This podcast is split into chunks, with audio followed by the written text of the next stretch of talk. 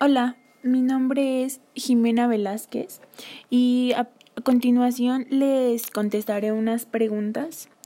Y la primera es, ¿cuál o cuáles son las necesidades que ahora te mueven para relacionarte con los otros y por qué lo descubriste?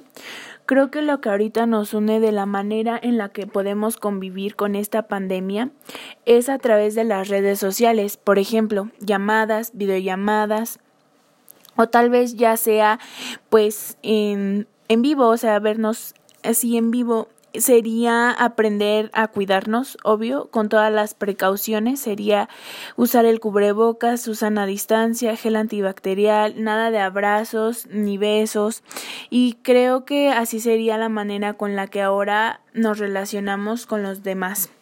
Y la segunda pregunta sería qué características de la teoría de Erickson tienen como resultado en cada etapa y por qué.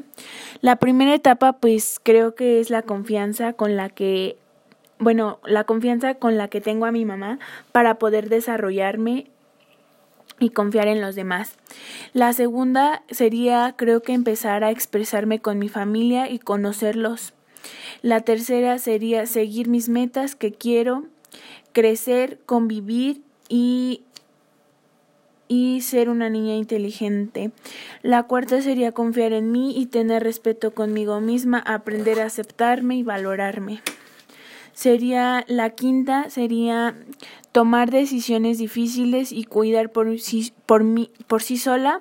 La sexta crecer como profesional, eh, tener una familia y ser feliz y ser responsable. La sexta, proteger, eh, proteger a la familia, ser independiente y estar para ellos. La ocho sería vivir y aprovechar el tiempo posible. Y la tercera pregunta sería ¿cómo compartes lo mejor de ti a los otros? Sería creo que teniendo confianza conmigo misma, aprender a quererme yo primero para luego hacerlo a los demás que a los demás a los que me rodean, ser leal, respetuosa, valorar lo que tengo y dar lo mejor de mí. Y mi reflexión sería que siempre seas tú sin importar lo que los demás digan, ya que nunca van a estar conformes con lo que hagas, con lo que tomes y con lo que, pues no sé, decidas. Entonces, pues vive y sé feliz.